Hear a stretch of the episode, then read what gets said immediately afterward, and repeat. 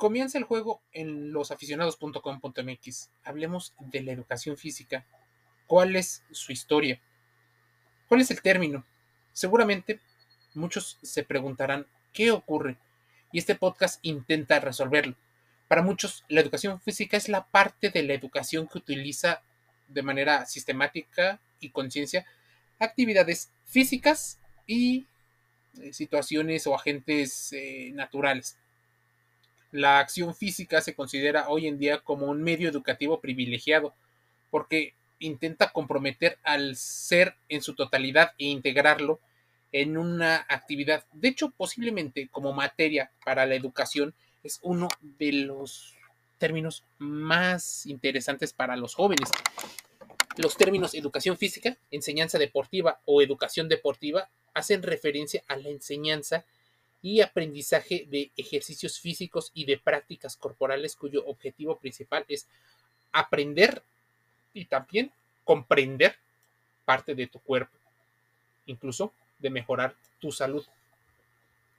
La educación física se origina a través de las actividades físicas que el ser humano trató de sistematizar desde la antigüedad para mejorar su condición física, ya sea por una situación de entretenimiento o por un hecho de disciplina pedagógica. Abarca el cuerpo humano desde diversas perspectivas, aspirando a tener un cuerpo sano en mente sana.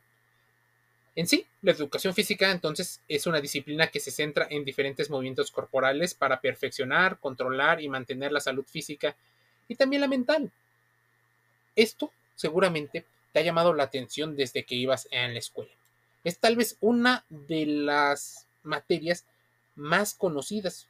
Para muchos, el Día Mundial de la Educación Física, 8 de octubre, se celebra con diversas actividades que benefician y desarrollan. Pero no todo es deporte, porque aunque es una forma de llegar a la gente, atendiendo a los antecedentes y a las opiniones de algunos autores en torno a la sociología de la educación física, no se debería de realizar una aproximación histórica tratándola solo de una manera aislada, sino considerándolo como un inmenso contexto sociopolítico, incluso cultural y económico. Los distintos métodos y modelos surgidos a lo largo de la historia de esta disciplina son fruto de los principios generales de ideologías, religiones, incluso las ciencias dominantes de la época.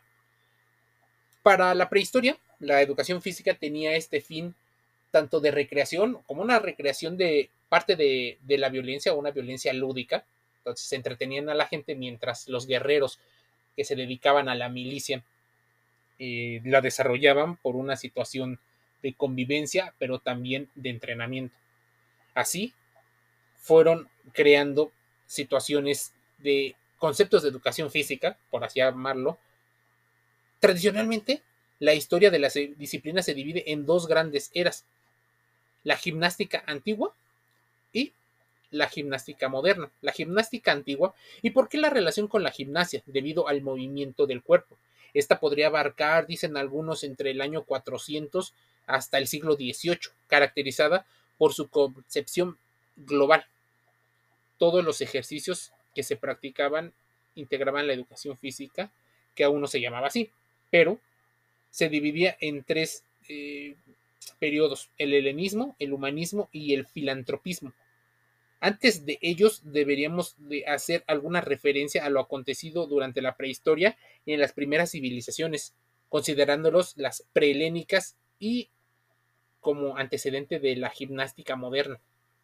En la prehistoria, o parte de la evolución de lo que hoy conocemos como educación física, se remonta a los orígenes del hombre, quienes para subsistir se enfrentaban continuamente a situaciones adversas y el físico debía de ser importante. En la división del trabajo, los hombres prehistóricos realizaban actividades musculares por medio de ejercicios utilitarios indispensables para la caza, la agricultura, incluso para la recolección. ¿Para qué? Para poder cazar, pescar o el uso de útiles y armas rudimentarias. Incluso los mismos ejercicios que se siguen practicando en la actualidad son una mejora de técnica y de tácticas adecuadas. De hecho, varios de los Juegos Olímpicos giran en torno a estos movimientos o actividades ya conocidas por el humano desde hace mucho tiempo. En las civilizaciones prehelénicas se fue sistematizando y con objetivos diferentes. Tiene sus orígenes en antiguas civilizaciones como India y China, donde la práctica era de forma semejante a nuestra gimnasia, recibiendo el nombre de Kung Fu, creado hacia el año 270, con un fin bastante relacionado a lo religioso, curar el cuerpo de enfermedades y debilidades que le impidieran ser un pues un servidor.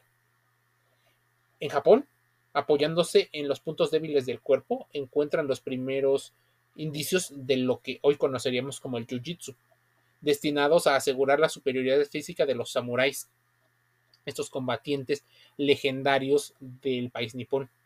En estos países se utiliza también juegos y danzas a la enseñanza. Más tarde, culturas como la mesopotámica y la egipcia se dirigen a mejorar la salud física y la preparación bélica, sobre todo de los hombres, con luchas con palos destinadas sobre todo al entrenamiento de soldados, sin un objetivo como tal tan competitivo, más que de defender y ganar. Incluso en esas mismas épocas los jinetes persas y los tibetanos fueron los primeros en jugar al polo y así se extendió por Europa, por los países árabes, China, Japón y otros.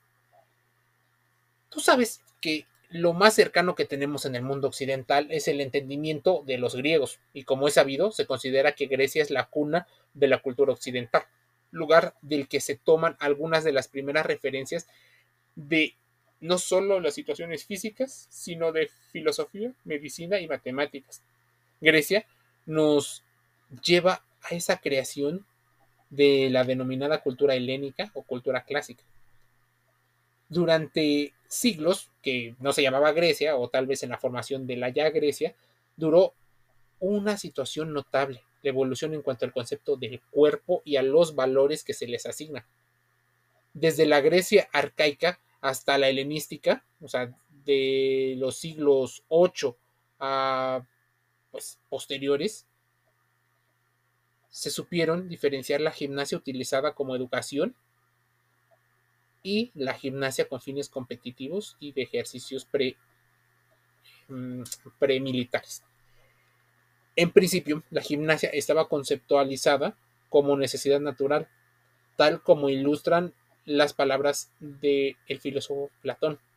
Todo ser viviente tiene necesidad de saltar, brincar y es portador de un ritmo que produce la danza y el canto. Lo más parecido a la agilidad mental es la agilidad corporal y precisamente quienes estuvieron llamados a solucionar grandes problemas de pensamiento deberían de practicar al mismo tiempo la gimnasia, siempre ejercitando conjuntamente el cuerpo y el alma. Este dualismo que no existe uno sin el otro. Así los juegos infantiles fueron desarrollándose. Los juegos, los primeros juegos de pelota, los juegos de las sogas, de las lanzas, y las simulaciones de combates reales como el jugar a los reyes. Aristóteles, Platón, Tales de Mileto empezaron a hacer algunos juegos y pues tal vez el, principio de las Olimpiadas. En Roma, la cultura romana y el pensamiento acerca de la relación cuerpo y alma en particular se ven en una prolongación del carácter helenístico del imperio, la juventud romana realizaba su actividad física en la plaza de armas y existía un programa dictado por las necesidades militares. La natación era parte de las prácticas obligatorias de los soldados y el remo pasó a ser parte de las actividades ante las guerras púnicas, cuando se vieron especialmente eh, interesados en armar una flota.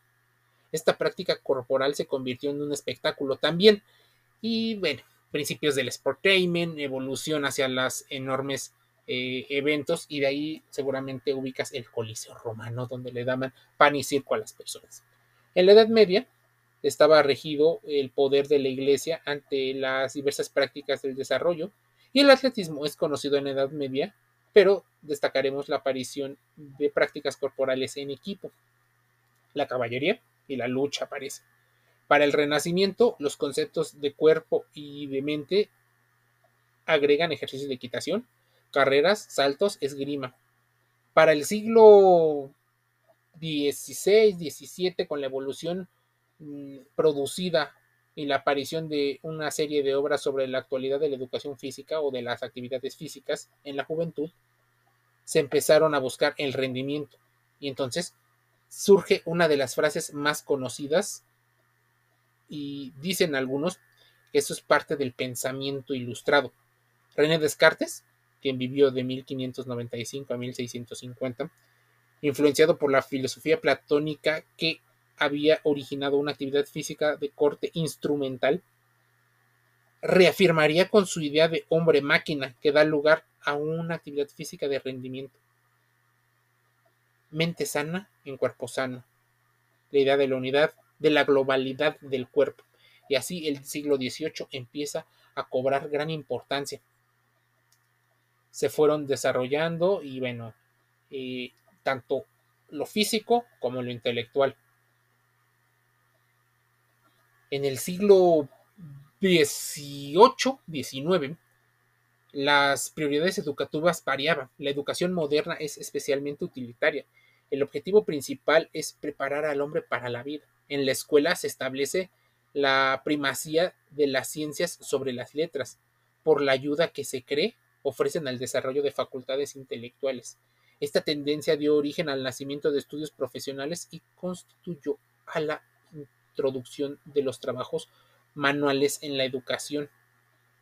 A partir del siglo XIX, con los sistemas educativos en auge, surgen los autores considerados iniciadores del concepto de educación física y que los conocemos como sistemas y movimientos gimnásticos o escuelas de la educación física.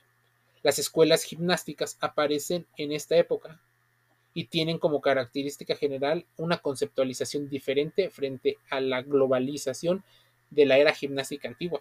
Así, la escuela sueca, la escuela alemana, la escuela de Gran Bretaña, la escuela de los Estados Unidos, una escuela en Francia y algunos dicen España y otros países. Pero la escuela sueca de la educación física, dicen, fue creada por Pierre Heinrich Ling, médico militar, y profesor de esgrima.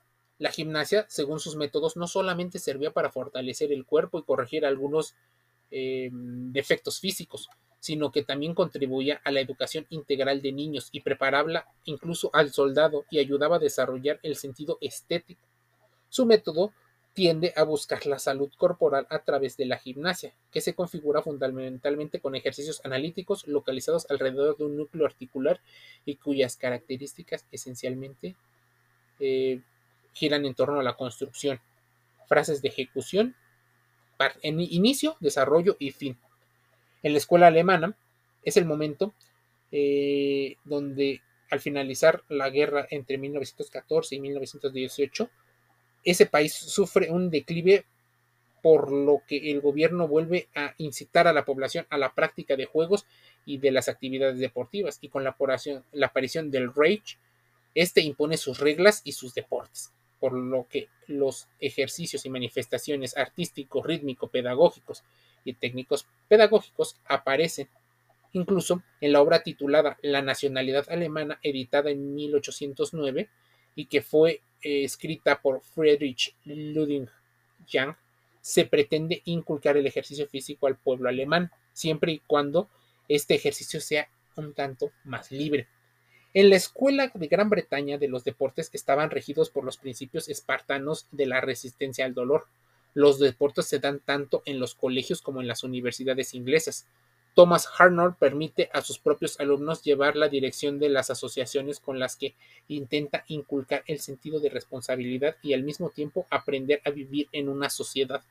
Aunque el deporte tiene un papel relevante dentro de los colegios y de las universidades, no existían profesores que se encargaran directamente o específicamente en enseñar algún deporte, ni siquiera el concepto de educación física. Si nos vamos a qué entendían los franceses a principios de siglo, solo las clases altas eh, o la alta sociedad podían practicar deportes y eran muy escasos los lugares. Uno de los revulsivos, por extraño que parezca, fueron las aportaciones de la aviación francesa. Cabe destacar que las primeras visorias dentro del campo deportivo las llegaba a ser, por ejemplo, el pugilista George Carpentier y el ciclista Jean Bobby. Gracias al deporte, la juventud francesa tal vez empezaría a transformar su pensamiento basado en el pesimismo para pasar a una mentalidad marcada en la acción. Se realizaban competiciones atléticas entre clubes y alrededor de 1890 los dos añaden una nueva modalidad, el rugby. Así que la escuela francesa también tiene mucho que ver. Incluso ya con la aparición en el, lo geopolítico, los Estados Unidos eh, empiezan a enseñar a sus niños, a los niños americanos, en un primer momento, a que empiezan su formación con juegos derivados de diferentes deportes. Este método haría que los niños practicasen varios deportes antes de decantarse por uno en particular en búsqueda del rendimiento y que se familiarizaran con los principales movimientos. El deporte en este país toma con el paso del tiempo un matiz muy comercial que implica movimientos de grandes sumas de dinero. Y así la aparición de los grandes deportes que ocurren en aquella nación. Escuelas hay más y creo que falta profundizar, pero ¿cuál es la importancia de la educación física? La educación del cuerpo no es simplemente con fines deportivos o recreativos, ni es exclusiva de los tipos atléticos o de personalidades competitivas. Se sabe que la ejercitación física ha jugado un rol vital en el equilibrio mental, social y físico de muchos individuos, de letras, científicos, incluso de pensadores. De esta manera, la educación física es la base educativa para que el individuo, en relación con su propio cuerpo, se le enseñe a llevar a cabo diversos esfuerzos de manera saludable, pero también ejercitarlo a modo de conocer sus propias limitantes y ponerlo, si fuera el caso, al servicio del proyecto físico en común o tal vez de deportes en conjunto. Una duda que surge muy a menudo, o varias de las dudas que surgen a menudo, es una, ¿cuál es la diferencia entonces entre educación física y deporte? Siendo que la educación física a veces les enseña a partir del deporte. Mira, el deporte es algo intrínseco de la educación física, tanto como el cálculo de las clases de química, física o matemáticas. A través del deporte se ejercita la musculatura, la noción de equipo, el tema de la gestión de emociones, la gestión de la ira, del enojo, un poco de la alegría, el trabajo individual, la importancia del trabajo individual en el trabajo de equipo. La educación física, en cambio, es una disciplina educativa y pedagógica que no es exclusiva de los deportes o de los atletas, tal y como se ha descrito hasta ahora en este podcast. Así que, ¿para qué sirve la educación física? Mira, la formación del individuo integral que sea capaz de manejar sus talentos y capacidades, tanto físicos, sociales y materiales. En el caso particular, el foco está puesto en la formación y mantenimiento de la salud física y corporal. Esto significa también una formación en los deportes, lo cual debería de exigir a muchos de los hoy profesionales de la materia a enseñarles y a dejar tareas relacionadas con la ejecución, con la investigación de los deportes con la ejecución de su propio cuerpo. Los niños, los jóvenes, deberían de llegar a una etapa de su vida donde conozcan los principales huesos que componen su cuerpo, cómo se llaman las articulaciones, cómo se llaman las partes del cuerpo. También deberían de poder realizar ciertos ejercicios físicos sin tanta limitante, aprender a mejorar o cómo desarrollar equilibrio, coordinación, un tanto de ritmo conocer muchos de los deportes, porque si le preguntas a varios niños, ¿qué es ese deporte? Tal vez no te suene. Sería muy entretenido desarrollar una metodología en la cual los jóvenes pudieran ver deporte y poder incluso inspirarse en las prácticas para mantener la salud. Tú sabes que la mayoría de las personas que practican ejercicio, actividad física, lo hace cuando es joven, a los 6, 8, 10, 15, pero posiblemente entrando a la etapa adulta, entre los 18 o 21 años, la caída de los practicantes del deporte es muy grande. Así que las actividades recreativas y físicas en búsqueda de mantener la salud física y mental tendrían que ser prioridad por parte de los gobiernos, cosa que no siempre es así porque le dejan mucho más a los fines comerciales. Pero bueno, también podrían existir fines comerciales que ayudaran promover esas actividades. ¿Te has preguntado por qué en las clases de educación física deportivas y atléticas, a los jóvenes se les enseña a que deben de portar un uniforme y que deben de utilizar casi siempre o predominantemente un calzado blanco sin marca? Bueno, esto radica en parte de los orígenes. Tú sabes que la mayoría de los practicantes, los primeros practicantes de educación física, eran el ejército, era posiblemente ámbitos aristocráticos, aristocráticos y religiosos, así que los colores neutros del momento eran importantísimos. La otra, con los términos pedagógicos y educativos, se les enseñó a los jóvenes a que debían de portar el blanco una como un símbolo de disciplina para que aprendieran a limpiarlos y que se notara el trabajo que hacían. Pero tristemente no se les enseñó como tal la palabra usas un calzado blanco para que te enseñes a limpiarlos. Hoy la mayoría de las personas no les gusta el calzado blanco porque los asocia a esa época donde tal vez no les gustó y otros usan el color blanco más allá de estos fines. Ese es uno de los orígenes. Otro de los orígenes que dice el mito es que se les puso de blanco para que no hubiera diferencia entre las personas que sí tenían más posibilidades económicas de las que no tenían. Al uniformarlos, no podía haber una distinción entre quienes podían mucho más de afuera que lo que estaba adentro.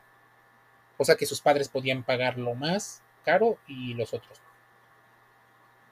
Siguiendo con esta línea, los calzados se convirtieron en algo importantísimo y en una cultura que te lleva muchas, muchas emociones. La cultura física del deporte, de las recreaciones, es algo que a muchas personas les mueve con una intensidad muy, muy fuerte. La educación física, entonces, es esta materia posiblemente multidisciplinar que a muchos les llama demasiado la atención y que practicarla sin duda sería algo impresionante para la educación física, entonces, mis estimados compañeros de los aficionados.com, el origen de la educación física puede ser en Suiza, puede ser en Alemania, en Gran Bretaña, en España, en Francia. Existen beneficios vinculados, por ejemplo, con el estado de ánimo, debido a que algunos dicen que se liberan tensiones debido a la química que produce tu cuerpo oxitocina, dopamina, endorfinas, y de alguna manera el ser un juegos precompetitivos te ayuda a um, disimular algunas de las características. Tal vez puede controlar la obesidad, ayuda a los niños a desarrollarse, fortalece la estructura ósea, ayuda a que los jóvenes y los niños interactúen y entre otros muchos beneficios. Eso es parte del trabajo que hacemos en losaficionados.com.mx. Un trabajo que se trata de salud, deporte y entretenimiento como método integral.